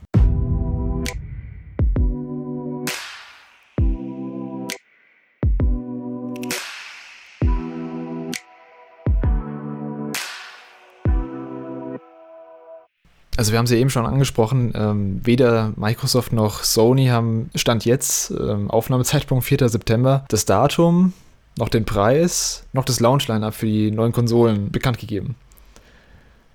Ja, worauf warten die? Ja, das ist eine gute Frage. Ich glaube, die warten wahrscheinlich aufeinander. Also keiner will irgendwie den ersten Schritt machen und äh, quasi einen Preis in den Raum stellen, äh, auf den der andere dann reagieren kann, indem er vielleicht 50 Dollar bzw. Euro im Preis runtergeht. Glaubst du echt, die haben so einen, glaubst du echt, die haben so einen Notfallplan, dass sie sagen, okay, wenn jetzt, wenn jetzt Microsoft ähm, 500 sagt, sagen wir 450? Eigentlich müssten doch, gerade so Preise müssen doch, müssten doch schon seit, seit Monaten fest sein. Ja, eigentlich schon. Also ich, ich, ich kann es mir halt nur so erklären, obwohl ich mir das auch äh, eigentlich so denke wie du, weil sie ja auch wahrscheinlich jetzt schon intern kalkulieren, äh, welchen Gewinn sie mit Preis XY erzielen können und die prognostizierten, äh, den prognostizierten Gewinn dann auch wieder in, in neue, neue Projekte stecken. Äh, von daher muss er eigentlich intern schon längst alles äh, durchgerechnet sein, äh, mit welchem Preis man an den Start geht. Allerdings ist es halt auch komisch, warum sie dann nicht äh, äh, nichts, ähm, nichts dazu bekannt geben. Vielleicht ist es auch so, dass einer der beiden wirklich der Vermutung ist, äh, dass, dass er günstiger an den Start gehen kann als äh, der jeweils ande- andere Mhm. und dass man äh, deshalb quasi ähm, die Möglichkeit haben will, ähm, zu kontern mit der eigenen Preisankündigung. Also im Sinne von Sony sagt, PS5 kostet 500 äh, Euro, dann äh, kann Microsoft quasi sofort den Wind aus den Segeln nehmen, indem sie sagen würden, ja, unsere kostet 450. Aber äh, so richtig erklären kann ich es mir eben auch nicht. Also ich glaube, dass wir jetzt im September auf jeden Fall für beide Konsolen die Daten bekommen werden. Es gibt ja auch noch zum Beispiel ähm, die immer noch unbestätigten, äh, das sind eigentlich keine Gerüchte mehr, die, die Xbox Series S zum Beispiel, da gab es ja diesen Controller-Leak. Mhm. Man Ja, wollen, genau. Das müssen sie ja auch mal bald enthüllen. Also zumindest wenn es zum Start kommen soll. Ich weiß nicht, ob das. Ich gehe davon aus, dass die gleichzeitig kommen, aber Ja, also sie müssen sie auf jeden Fall enthüllen, weil ja, wie man jetzt an dem Controller gesehen hat, und ich glaube, so ein, ähm, so ein Game Pass äh, Abonnement, äh, was man im Laden kaufen kann, äh, ist jetzt auch schon im Umlauf gewesen, wo eben auch von Xbox Series S die Rede ist auf der, auf der Verpackung oder auf dem Beipackzettel oder wo auch immer. Ähm, und wenn jetzt halt schon Produkte im Umlauf sind, wo, wo von dem Produkt ges gesprochen wird, äh, müssen sie es auf jeden Fall bekannt geben, auch wenn es nicht gleichzeitig zum, äh, zum Verkauf stehen wird. ja. Von daher sehe ich da auf jeden Fall langsam mal ähm, Druck bei Microsoft, dass sie da mal konkreter werden. Ich glaube, die ganze Geheimniskrämerei, ich glaube, die, die kann man nicht nur auf den Preis ähm, runterschrauben. Ich glaube, irgendwie, das, da müssen noch andere Gründe geben. Also irgendwie produktionstechnische, dass die immer noch nicht ganz sicher sind, was sie liefern können, vielleicht. Dass sie bis zum letzten Moment warten, bis sie irgendwie sagen können, okay, ich meine, Halo wurde jetzt zum Beispiel verschoben, im Vorfeld schon. Vielleicht ist Spider, also das Spider-Man-Spiel für Sony noch nicht fertig. Die wissen nicht, ob es ein Launch-Titel wird. Vielleicht wollen sie erst diese ganzen Faktoren sicher haben, dass sie dann später nichts Falsches versprechen, oder? Ich weiß es nicht. Ja. Also, wenn es nur der Preis wäre, das wäre irgendwie ein bisschen merkwürdig. Oder die, ähm, die Leute im Marketing haben, äh, sind zum Schluss gekommen, dass die Leute jetzt durch die Corona-Pandemie bedingt äh, eben so eine, so eine Zögerlichkeit haben, was irgendwie Neuanschaffungen und Mhm. äh, so anbelangt, äh, dass man da jetzt eben quasi abwartet, bis sich die Situation wieder halbwegs stabilisiert hat und die Leute dann nicht mehr so eine Sorge haben, dass sie, dass ihnen also das Geld ausgeht und dass sie jetzt vielleicht sagen, wenn wir jetzt im September die Pre-Orders äh, eröffnen, dann sind die Leute eher gewillt, ähm, dann auch die Konsole zu, also vorzubestellen, als die es noch im, im Juli gewesen wären. Das kann natürlich auch ein Faktor sein. Wobei wir eigentlich eh davon ausgehen können, dass sowohl Xbox Series X als auch PlayStation 5, die werden beide ausverkauft sein. Machen wir uns nichts vor.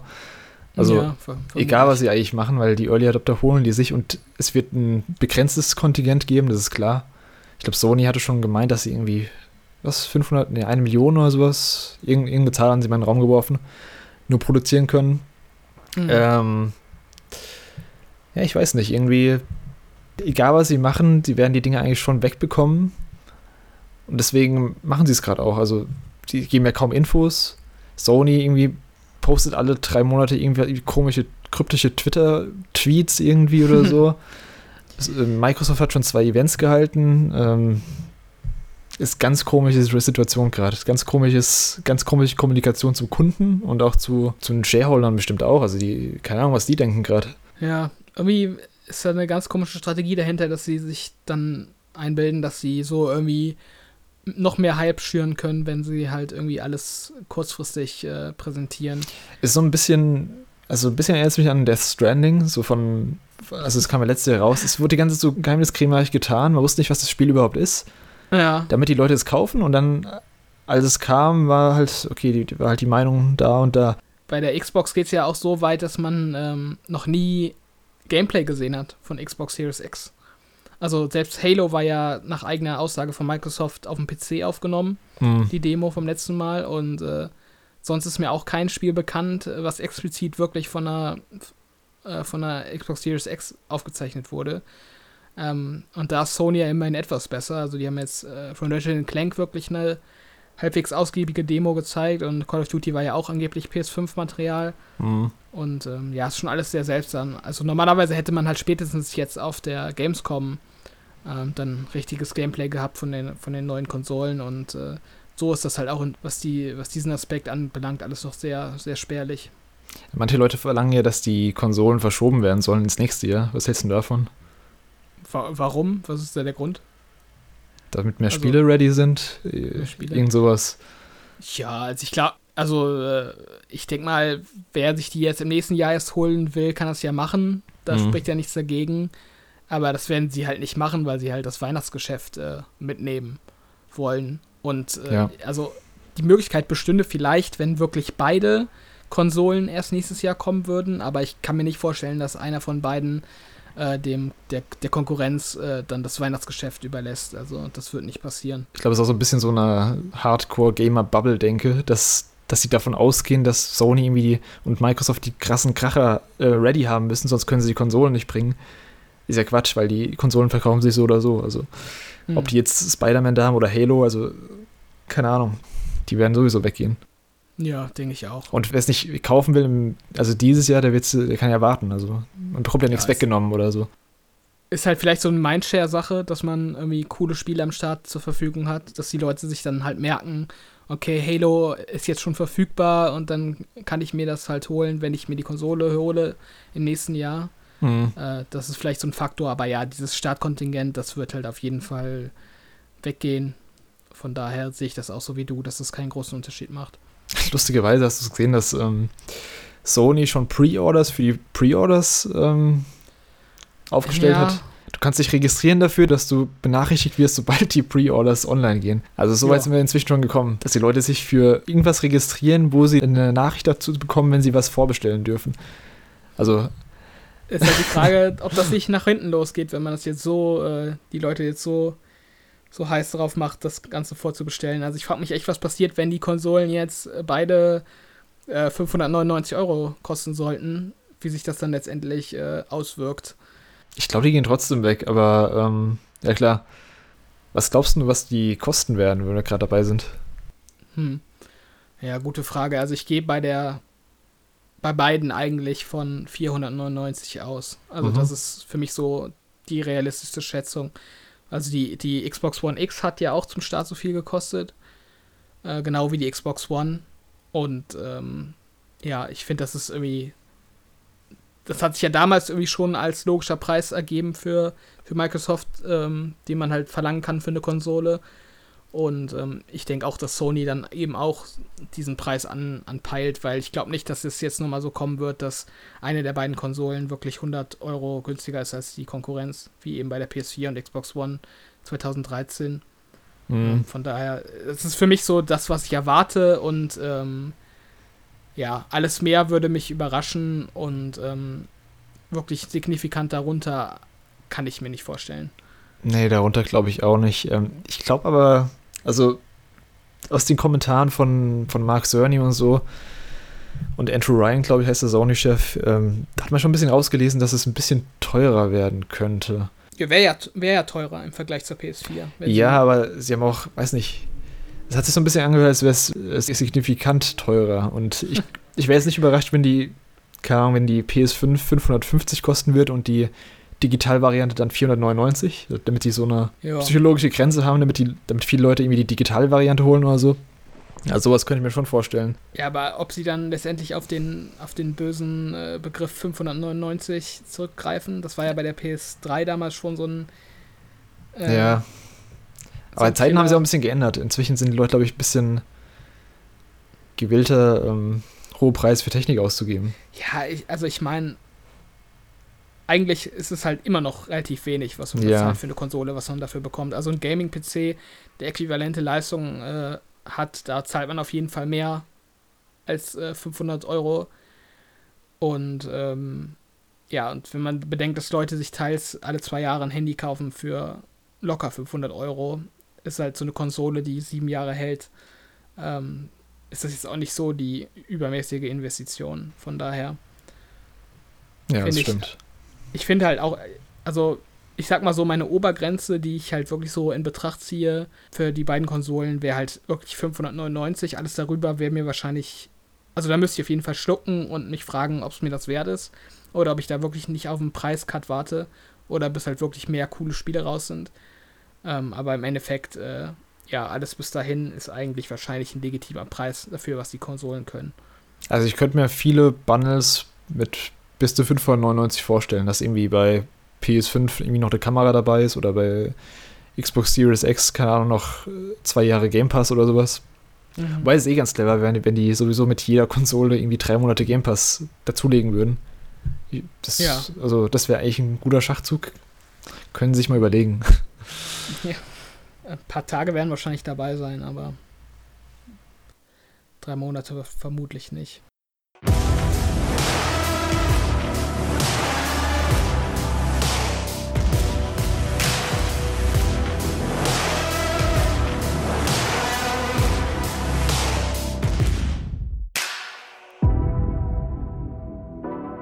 Ja.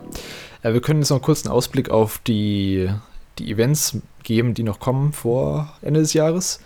Mhm. Ähm, wo theoretisch noch Sachen angekündigt werden könnten, beziehungsweise endlich mal Gameplay gezeigt werden könnte.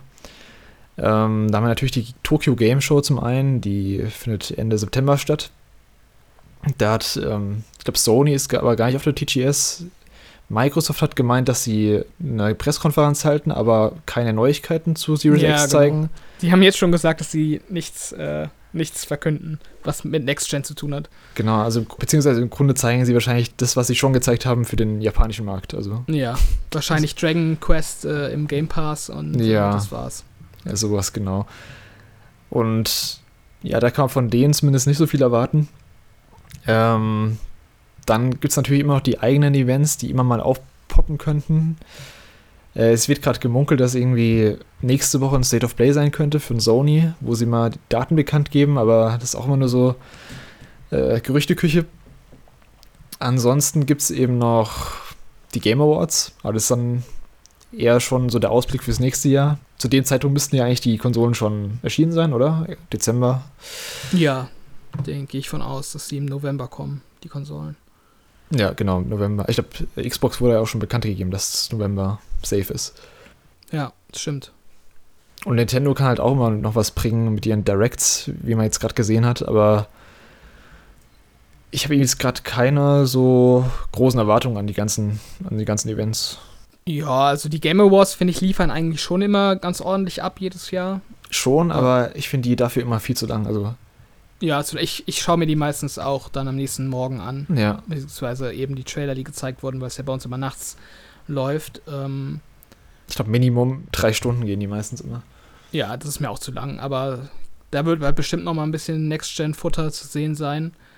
Ähm, aber jetzt so, bevor die Konsolen erscheinen, ähm, ja, muss man halt echt auf diese, auf die Konsolen-eigenen Events irgendwie schielen und hoffen, dass da noch ein bisschen Futter gezeigt wird. Weil letztendlich müssen sie halt auch noch bekannt geben, was die Launch-Spiele sind. Ja. Und äh, das ist halt eigentlich so der, der Faktor, der mich am ehesten dazu bewegen wird, äh, eine Konsole zu kaufen zum Launch. Bei Yakuza 7 war es zum Beispiel so, dass sie gesagt haben, kommt zum Launch der Xbox Series X im November mhm. und PS5, wenn bereit oder wenn ready oder sowas. Das ist auch so ganz merkwürdig formuliert. Irgendwie, da gibt es so Gerüchte, dass, es, dass die PS5 verschoben wird oder so. Äh, keine Ahnung. Nein, das glaube ich nicht. Das haben sie doch bestimmt nur gesagt, weil Sony noch keine ja, Zeitspanne angekündigt hat. Aber man sieht auch, wie, wie krass die Medien sich auf jede einzelne News stürzen, die gerade irgendwie zu den neuen Konsolen rauskommt. Ähm, hat man jetzt, glaube ich, gerade an, was war das, man hat irgendwie in, in einem Ubisoft-Pressematerial, hat man entnommen, dass die PS5 nicht abwärtskompatibel zu PS1, 2 und 3 sein wird. Und dann mhm. wurde dann so ein riesen Headline draus gemacht. PS5 ist nicht abwärtskompatibel zu PS1, 2, 3. Also irgendwie, da, da ist echt gerade äh, so, so News-Dürre. Ja, das ist halt auch die Gefahr, die die äh, Konsolenhersteller dann eingehen, wenn sie halt so still sind und nichts verkünden. Dass dann die Leute sich eben auf so Halbwahrheiten stürzen und das dann alles groß ja. äh, vermeldet wird. Also, ob das dann halt auch so smart ist, dann quasi so die Gerüchteküche brodeln zu lassen, statt dann wirklich mal Butter bei die Fische zu geben und ne, wirklich Infos rauszuhauen selbst, ähm, weiß ich nicht. Ja, also ich glaube, wir können zusammenfassen, dass es langsam echt mal Zeit ist, dass äh, Tachlis geredet wird und alle Daten auf den Tisch gelegt werden. Ja. Dass, man, dass sie mal nicht so haben soll mit, ähm, wer, wer kündigt zuerst an, wer nicht. Das ist schon ein bisschen Kindergarten irgendwie. Also wenn es echt der Fall sein soll, dass, es, dass das der Hauptgrund ist. Also das wird man bestimmt irgendwann mal rausfinden durch, keine Ahnung, durch irgendwelche Insider oder sowas. Ja, wir wissen es halt spätestens, was passiert, wenn, wenn der Erste äh, ankündigt. Dann werden wir ja sehen, wie schnell der Gegenpart dann reagiert und ähm, Yep. Wobei ich mir eigentlich, zumindest in meinem Kopf ist so, dass die schon einen Plan haben, den sie durchziehen und nicht jetzt äh, reaktiv auf die Konkurrenz reagieren. Also, Obwohl Microsoft das ja echt immer betont hat, dass sie ähm, flexibel sind mit dem Preis und äh, dass sie es irgendwie in der Hand haben, da auch äh, zu reagieren. Das hat äh, Phil Spencer ja in diversen Interviews äh, durchaus konkret so verlautbart. Er hat aber auch im Interview schon gesagt, dass er die PS5 nicht als Konkurrenz sieht und nur ähm, Google und Ja. Amazon. ja, Kann das halt- kann. Würde ich an Microsoft Stelle auch sagen, wenn man erwartet, dass die PS5 sich wahrscheinlich wieder deutlich besser verkauft als die neue Xbox. Also von daher, Wahrscheinlich. was er dann nach außen hin sagt, wer da Konkurrenz ist und wer nicht, das, äh, das ist, glaube ich, nicht so vertrauenswürdig. Glaubst du, dass wir nächstes Jahr wieder so eine, so eine Anzahl an einzelnen Livestreams von verschiedenen Publisher sehen werden? Also, dass, dass jetzt jeder in Zukunft sein eigenes Ding so ein bisschen machen wird? Oder glaubst du, dass, es, dass sie sehen, okay, wir sind ein bisschen untergegangen in dem ganzen, ganzen Wirrwarr und äh, wir wollen wieder ein großes Event haben? Hm, also Microsoft hatte ja sowieso vor, äh, eine Pressekonferenz abzuhalten auf der E3. Mhm. Ähm, Nintendo macht es ja seit Jahren nicht und Sony hat es ja dieses Jahr auch nicht vorgehabt. Ähm, Ja. Ich bin mir echt nicht sicher. Das kommt da, glaube ich, auch darauf an, ähm, was dann jetzt die Veranstalter von der E3 mit, den, äh, mit der Presse und mit den Publishern ausmacht, inwiefern die da ihren Ruf retten können und welche Zugeständnisse die auch machen, was so finanzielle Sachen an, anbelangt. Und ähm, inwiefern sie das halt eben den Publishern schmackhaft machen können, auf der E3 eine Präsenz zu haben. Ist halt schwer zu sagen, aber ich würde es mir wie gesagt wünschen. Weil mir echt was gefehlt hat, ja. Ja, so ein gebündelter Punkt für alle Informationen wäre auf jeden Fall wieder wünschenswert fürs nächste Jahr, weil, puh, das war irgendwie, es war auch ein bisschen anstrengend, das Ganze so ein bisschen zu verfolgen, weil man, da gab es einen Link, da gab es einen Stream, da gab es irgendwie eine Meldung, da gab es wieder Indie-Showcase, da gab es ähm, einen Tweet von Sony oder so. Ja, ich bin mir auch echt nicht sicher, ob ich nicht äh, irgendwie diverse Sachen gar nicht mitbekommen habe. Obwohl ich eigentlich schon relativ gut informiert bin und mir auch ziemlich viel anschaue. Also, Ja. keine Ahnung. Und ich frage mich dann eben auch, wie es dann bei Leuten ist, die nur ab und zu mal was zocken, aber schon vielleicht Interesse daran haben, wie viel die dann letztendlich mitbekommen haben Ja, das wäre interessant zu wissen. in der ganzen Sache, ja. Ja, ich denke nämlich auch immer, ich bin eigentlich ziemlich gut informiert, aber dann ploppt mal alles wieder so Sachen auf und ich so, hä, okay, ähm, das habe ich nicht mitbekommen. Hast du zum Beispiel dieses, ähm, was war das, von diesem chinesischen Studio, dieses ähm, Odyssey to the West Game mitbekommen? Das habe ich gesehen, als du es verlinkt hast im Discord, aber äh, vorher habe ich es auch nicht mitbekommen, nee. Und das war halt auch so, also es kam aus dem Nichts und hat dann mega einen Hype, ich glaube inzwischen fast eine Million Aufrufe für den für ein Studio, was vorher noch nie was, ge- also noch nichts Nennenswertes gemacht hat. Da sieht man auch, wie, wie, wie krass das ziehen kann, dass du einfach einen geilen Trailer hast mit einem neuen Spiel und es viral gehen kann. Ohne irgendeine Sony-Pressekonferenz oder eine Microsoft. Das ist mir gar nicht bewusst gewesen, dass das so die Wellen geschlagen hat. Aber Richtig krass, ey. Sieht man halt wieder. Dass ich, Ja. Also ich habe das halt den Trailer gesehen, aber dass es jetzt so eine, so eine Resonanz erzeugt hat, das habe ich gar nicht mitbekommen. Mhm. Ich glaube, damit sind wir auch ziemlich am Ende, oder? Hast du noch Ja. irgendwas anzufügen? Nee, ich glaube, ich schaue mal gerade auf meine Notizen. Äh, nee. Ich glaube, wir sind auch ganz gut mit, ich glaube, fast 90 Minuten oder so. Ja. ganz gut in der Zeit. Ähm, ja, dann sage ich mal vielen Dank an alle fürs Zuhören. Ähm, abonniert uns gerne auf Spotify, Apple Podcasts oder ja, wo auch immer ihr euren Podcast hört. Folgt uns auf äh, Twitter at PowerOncast für alle Neuigkeiten. Ähm, alle Links dazu findet ihr natürlich auch nochmal in der Podcast-Beschreibung. Ja, und dann sage ich nochmal vielen Dank fürs Zuhören und bis zur nächsten Folge. Ciao, ciao. Tschüss.